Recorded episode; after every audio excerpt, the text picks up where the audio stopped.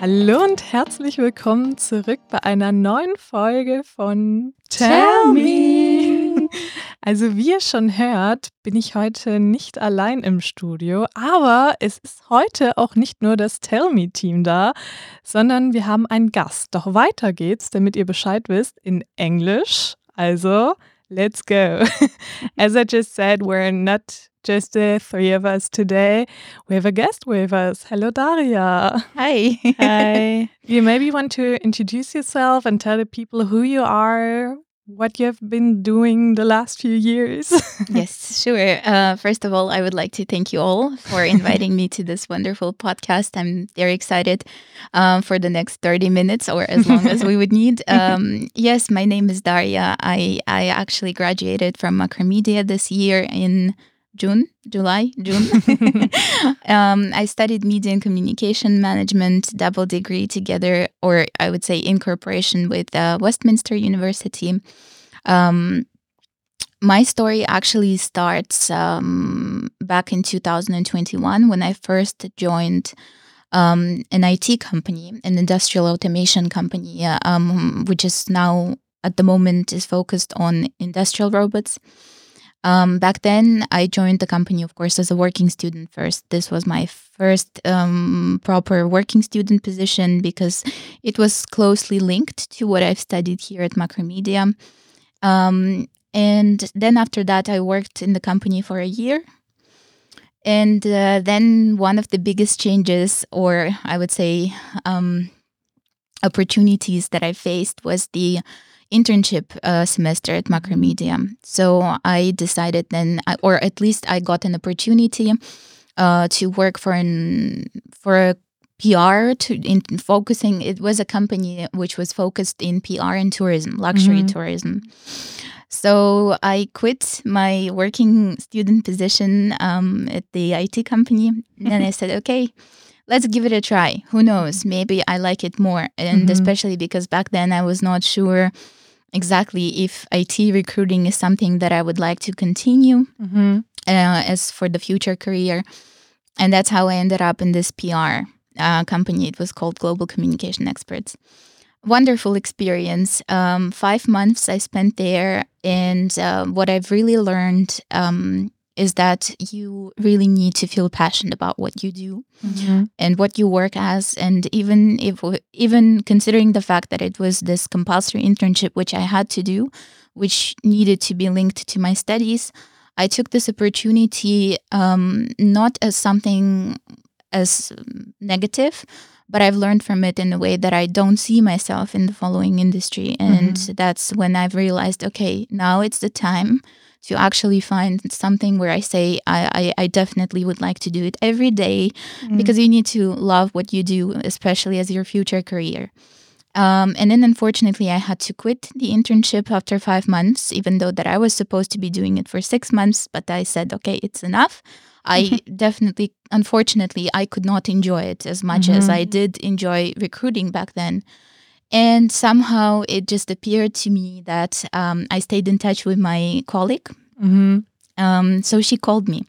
I was on vacation. She called me and then she said, Daria, we are going crazy. we are hiring like crazy. Please, we need you. we need you back. And I remember they've sent me the contract in two days. Mm-hmm. Wow. Yes, this was something. That's I, fast. Yeah. this, this was amazing because I was in Greece and then I, uh, on the phone we talked and then she said, okay, I will I will make an offer as soon as possible. I saw the contract. I didn't even read the contract because I already knew the employer. I already knew every colleague mm-hmm. pretty much. I knew the team. I mm-hmm. knew the environment. I remember I signed it and then I joined back as a working student mm-hmm. for another 6 months, right? And that was also the period when a lot of changes happened in the company, in our team. We had a new colleague who joined as well. Meanwhile, I wasn't there. So all of those changes actually appear to be positive in a way. And um, I joined as a working student, and then I said, you know, I'm not going away anymore. I'm staying. And Mhm. of course, um, as a working student, you're not sure how to talk, what Mm. to say sometimes. You're not taking care of any senior positions or team lead positions. So um, I was, of course, a little bit worried. And then I went to my uh, to my boss and then I've asked her, hey, I want to join full time. And she said, yes. So that's pretty much my story. I'm now um, done with my probation period. Um, I mean, um, it it's normal. Once you join back as a full time employee, you get the probation period again. Um, now it's been, I think, seven months since I've joined as a full time, and I am very happy. and I love what I do. But at the same time, of course, I'm I'm, I'm open to opportunities for the future. Um, it's just that um, I don't want to ruin my CV in, in a way and leave the company now. But again, I'm looking for growth Mhm. and for career, future career opportunities. I think the really inspiring part, or one of the big inspiring parts about your story, is that you decided so quick what you really want, or uh, you could reflect what you really love or like and what you're looking for. And I think when I speak for us all, we all have sometimes a little bit the problem that we're not quite sure Mm. is this path the right path? I mean, Katie, for example, um, had a internship. Yeah, apprenticeship. I did an Apprenticeship. apprenticeship for three years as an event manager, and yeah, after that, I said, yeah, there was the uh, COVID pandemic, and I said, yeah, I think that's not the right, yeah, thing what I want to do, and so I wanted to change and and to do another thing because also the time changed and everything, and um, yeah, also the people, unfortunately. But yeah i think it's yeah there are many possibilities in in life and But they say so big decisions and yeah so such big steps. How did you really decide it? Like, did you thought about maybe I do this and that and change this and that, or what was like the thing that Mhm. really kicked it off? Um, yeah, sure. Um, I know how to answer this question in a very detailed way, I would say. Um, what's really important and what I think is a very luxurious situation here at Macromedia is that it gives you or students an opportunity to be a part of various projects, right? Yeah. And it's not just the project that you do on paper, but it's a project with an actual client. It's a project where you can be, um, where you can learn in Mhm. in a very i would say unique way because you work with people you work with brands and uh, you have various aspects of it. So you could do branding marketing you could do social media. And all of those projects they actually help you form an opinion regarding that specific industry Mhm. so, for example, what we did, we had uh, industry which which was something to do with food, right? Mhm. We had industry for health. We also had. Um, I remember back then it was. Um, uh, I, I'm not quite sure, but it was something to do with IT as well, Yeah. and then education. You know, so all of this just just gives students an ability to understand. Okay, what is the industry where I see myself? Mhm. what is it that I actually want to focus on in the future. So for me, I remember doing those projects and I never like I felt the spark was there, but I wanted more. I Mhm. wanted to have something bigger, something Mhm. where I say, okay, now this this is something where I see a lot of potential, right? You need to focus on the industry where you see the potential, otherwise it doesn't work. So um how I found it is that just by trying different things, Mhm. different things. I was in beauty industry, I was in tourism industry, Mhm. I was also in game industry for a while, and um, all of those experiences actually gave me an idea that once I ended up in IT and then I've tried the, my compulsory internship with an agency, I said, okay, now it's clear. It's just because Mhm. I had the opportunity to try different things. And once you do, so what I always um, tell to students or someone, I mean, I have friends who ask for advices regarding their CV. Daria, I need your help. Please have a look. Mhm. and then I tell them, you need to try more. You need to try and see and reflect on what you try, not just do your job, Mm. but really reflect on it, evaluate. You get home, ask yourself, how do you feel about it? How was your day? What did you do? What were the the achievements that you've Mhm. done even just for that one day? But you can still do a lot. And I see a lot of people, unfortunately, it happens a lot nowadays. It's just that they do the job nine to six, eight to five. Yeah. They just do, but they Yeah. they only do it to pay the bills. They Yeah. don't enjoy it Yeah. and i think that this is what kills the uh, the motivation Mhm. and that's when i also face many people are just completely they don't want to do anything. They're just in the office. They have those papers on the table. And of course there are people who would like to have it and i would Yeah. never judge right? Because then they have this stable job life work balance you know like Yeah. it's, it's what all they want. clear exactly Yeah. so that's why if someone finds out that this is something that they want, Yeah. then please go for it. But I'm in in this way, I'm a little bit different, and I need to burn for something in order Mm, to to actually do it in the right way. You Mhm. know. Yeah. So that's um, I would say mm, that's my answer. So what I also heard from that is to try different things, tr- get yourself out there, do different jobs. Um, also, I know that you're a recruiter, right? yes. so when you read something like that on a CV, um, that someone had a lot of jobs, maybe also only for a short period of time, like three to four months.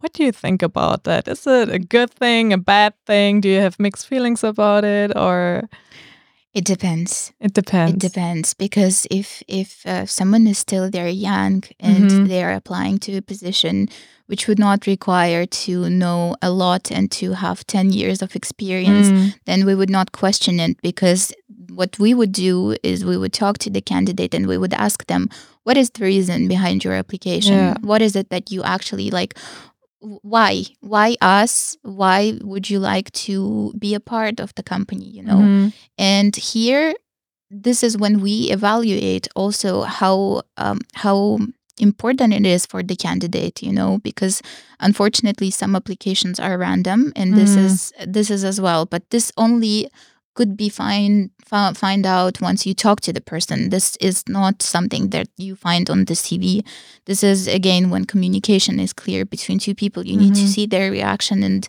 most of the time i actually schedule not just phone calls but i like seeing the Mm. person Yeah. and I remember when I was a working student, I, I, I primarily I was taking care of working student positions. Back then, we've had pretty um, a lot of them, I would say. um, and what happened is that I talked to students, and some of them were just like, "There is no reason for my application. I just, Just money." applied. No, I just applied, just like randomly. I saw the position. I thought it could be a match, but where's the motivation? Yeah. Come on Mm. come on. And of course, whenever it comes to more senior positions, um, of course, then it's important. And we would evaluate how loyal is the Mhm. candidate to the company or to the their previous or current employer. So Mm. um, that's why it's also important to actually be consistent. Mhm. Um, with once you find what you love, that you don't just switch just because of money, and just because of this and that, you know. Mhm. Mhm. So I would say that this is another aspect. So there are always two sides, you know.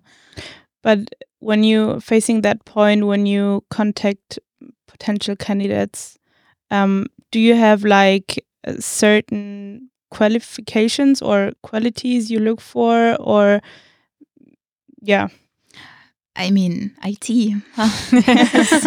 this is an industry where it's a bit more challenging because when you can imagine, when you think about software, hardware, yeah. we also have marketing, sales. Of course, there are lots of departments, and uh, the the hirings are so different that most of the time you just need the hiring manager by your side yeah. to actually Mm. tell you what is it that they need. You know, Mm. um, me as a recruiter, what I've learned from those almost three years of experiences, e- even counting those two as a working student, because I mean, it still counts, Yeah, right? of course.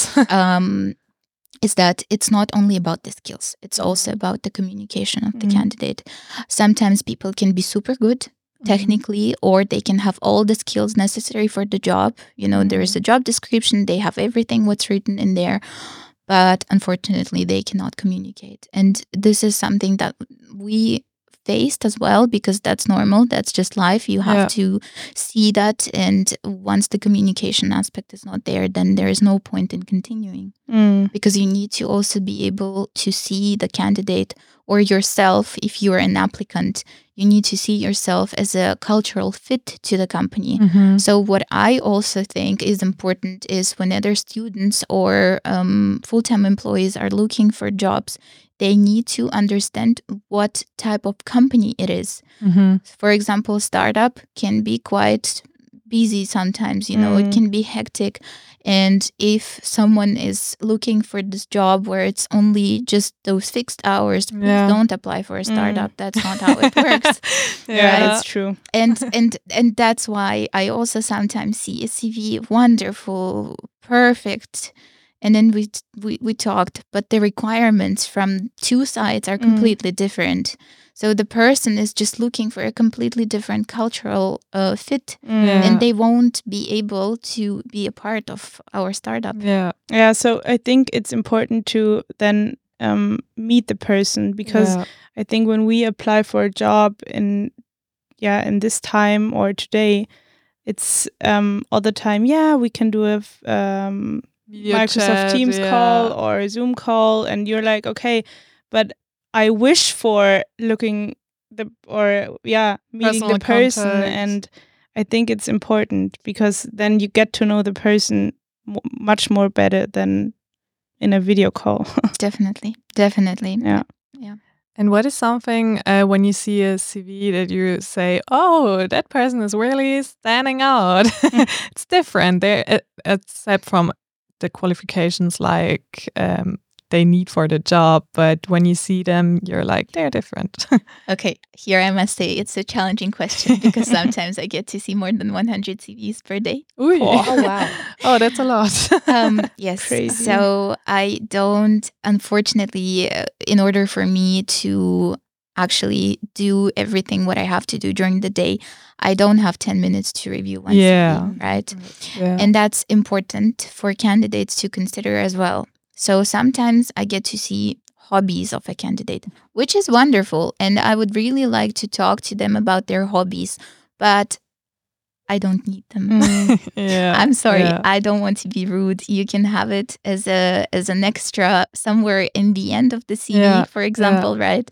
But I'm looking for someone who's going to do the job Yeah. and who is going to be a good fit to the team, right? Mm. And um, the best CVs that I have actually that I have most of the time forwarded um, to the next stage were the CVs which are clear hmm which don't have a picture halfway half page picture you know sometimes this happens as well Mm. picture is nice but it doesn't have to be Yeah. that big right Yeah.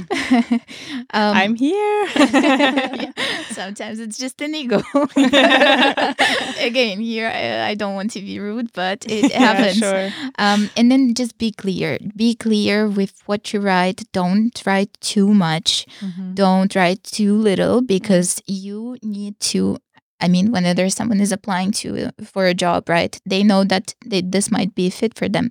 So they actually need to be clear identifying those right skills which will be a good fit for the job. Mhm. and it doesn't have to be a five page cv no not at all. Mm. it can be short enough to be able to give an idea that you know what this job requires and that the the recruiter will know that you can do it Mhm. and um, most of the most of the CVs um, also I mean maybe it's a personal thing I don't like way too many colors this just distracts my eye sometimes I get I get CVs like a Re- rainbow. Gray, red, green, blue, all together. And then it gives me headache. So I review five of those and then I'm done for the day. I don't want to see those those colors. this is not necessary. Please keep it simple. But also uh, include what's important. And uh, I mean, there's always this uh, way that whenever I was working on my CV, I remember I created five different ones. I Oh. created five different CVs just for myself. So it was my personal CV. And then I was reviewing every single day which one is it that I'm not tired looking at. Mm. Ah, okay. And once you have this feeling, it you cannot decide this in one day. You need Yeah. at, at least a week time to just like see, okay, now that my eye is catching this one. Mm. And then I just stick to this CV and Mhm. then I said, this is the template that I would continue with. And it wasn't even a template where you have all of those, you know, designs and shapes Yeah, and yeah. this and that. Mm. Um, very simple. Uh, a few lines just just to separate you know the experience education this and that and the most relevant information Yeah. which is needed in order to apply for that specific job i hope i, I answered your question Yeah, perfectly. Because it's also not like I really thought you would answer it. So I always thought, I mean, in the media uh, world, you when you just give them a plain white CV with a picture, they're gonna be like, uh, no. But it it actually depends because for example um i mean um, i'm pretty sure this is not a secret but we're looking for a marketing manager right? And i'm working closely with our marketing department because i also used to do employer branding and uh, different uh, sh- fairs. Yeah, um, so I recently spoke to the head of marketing, and of course, whenever it comes to those positions, she would notice it. She would she would tell me, okay, this CV is nice because those marketing and design skills are included. Ah. Yeah, so sure. again, here it also depends on Yeah. the position because if you're looking for something super creative and, uh, and something with media and where you want to show your um, skills in Mhm. design, then sure, go for it. But again, here it's not about 10 colors. Yeah. It's not about using 10 different shapes in your CV. it's about showing the skill of having a good taste. Yeah. And recently, we also had a CV which was really nice because it contained all of the inform all of the information which was needed in order for us just just to catch it with an eye. Mhm. You know, like because of the design, because it's a marketing position, and you would of course also consider design aspect in it, right? But it was also not like five pages, ten colors. No, it was pretty simple and very easy to read. So that's I guess is important as well. Oh, crazy. I really thought it would be different. but good to know. Good to know. and what would you say is like the best thing you can do when you really get that conversation uh, for uh, maybe a job that you would really like? How do you put yourself out there? How do you, should you be different than some people were when you meet them? Do you have that? You mean as an applicant? Yeah, as an applicant. Be yourself. What's the point? Be yourself. I- It works out. Uh, it works out. If not, then there is something else for you. Yeah. And I always, um, I mean, unfortunately, I do have to reject quite many Mm. people during the day, and uh, some some some of them really get disappointed because Mm. it, it's maybe they've tried sending twenty different applications and all of them were rejected. Yeah, sure. But this doesn't mean anything. Just keep going, believe in yourself, work on yourself, develop new skills, focus on something else. There is always something that you can do. Meanwhile, you're looking for that dream job, you know, you Mhm. know, and of course it's not easy, but again, eh, what's the point of giving up? Then Yeah, and I, I think also in other episodes we said that um there isn't that dream job that you catch and you do that um for the first time. I mean, there are many steps um with everything in life, and you can reach something only if you work for it and if you keep dreaming and yeah keep going. And i mean if you do five jobs and it's not your dream job but you did an experience and i think that's important. And I think one big point is your dream job maybe it's not always the job that you think it is. Yeah. Like you told us that you tried so many different things to find the job you really, really love. And I also know, for example, Shima, she worked um, in a in the event atmosphere. And at first she was like, I'm not sure if I'm going to be good at it or if it's going to be fitting for me. Mm-hmm. But in the end, yeah, I pretty much ended up loving it. it just I never saw myself mm-hmm. like as I mean I always said if I ever go into like this sector I want to like do it myself. I want to own the place. I want to be my own boss. And then I ended up working as a waitress at like weddings. And I mean, it was a very different experience from what I thought it would be. And then I just kept going. And I still work as like an event manager, working student.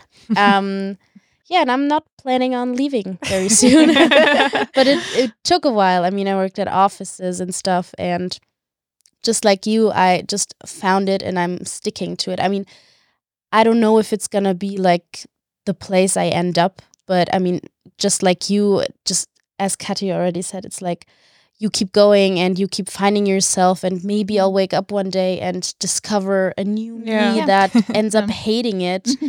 But But it's okay. yeah, it's okay. As you all said, like it's it's a process and you never really know if you've arrived at the destination. Yeah. Like you always keep going.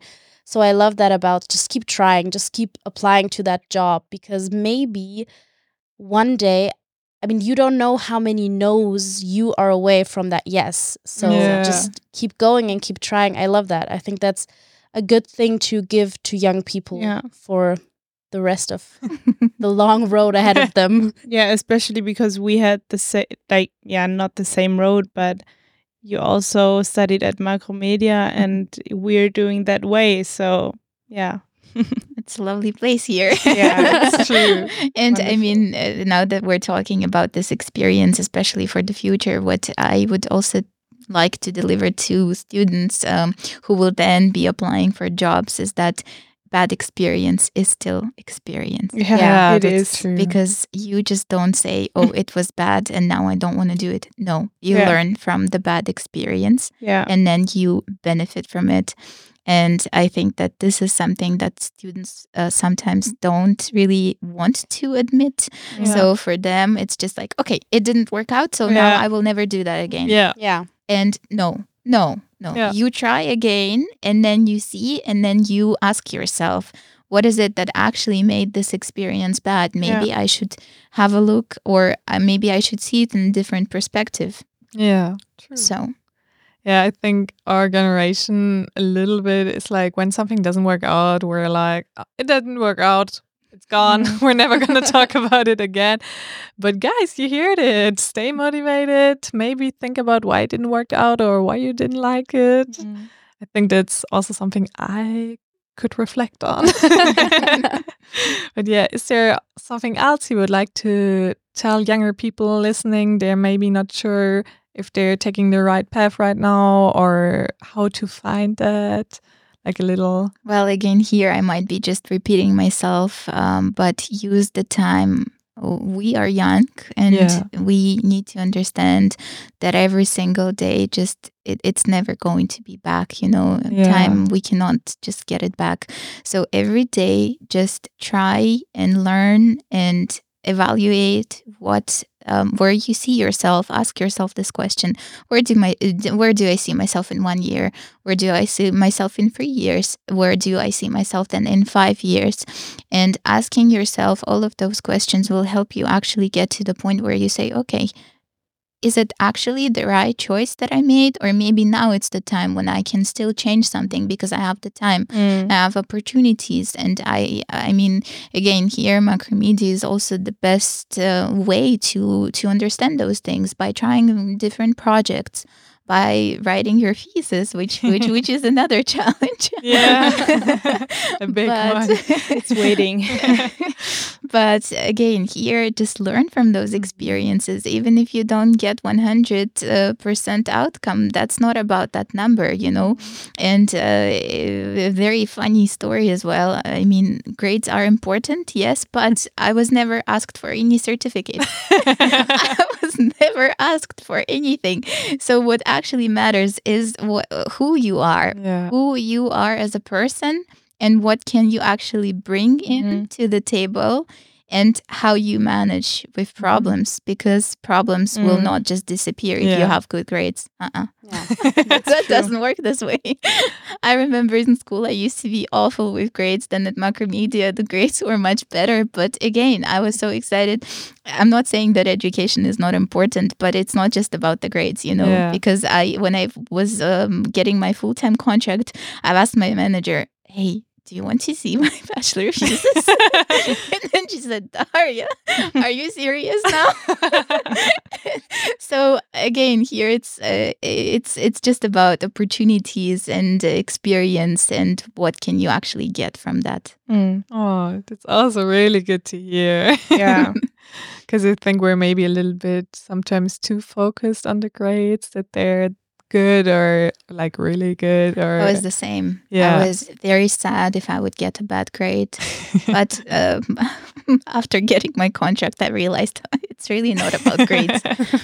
Yeah i think when you or as much um, experience as you collect um, you yeah you get away from the grades and everything and you don't worry too much about this because yeah you see that there is there are other things that matter in life and also yeah in your job experience. And yeah i mean we're in university now and we have some um time.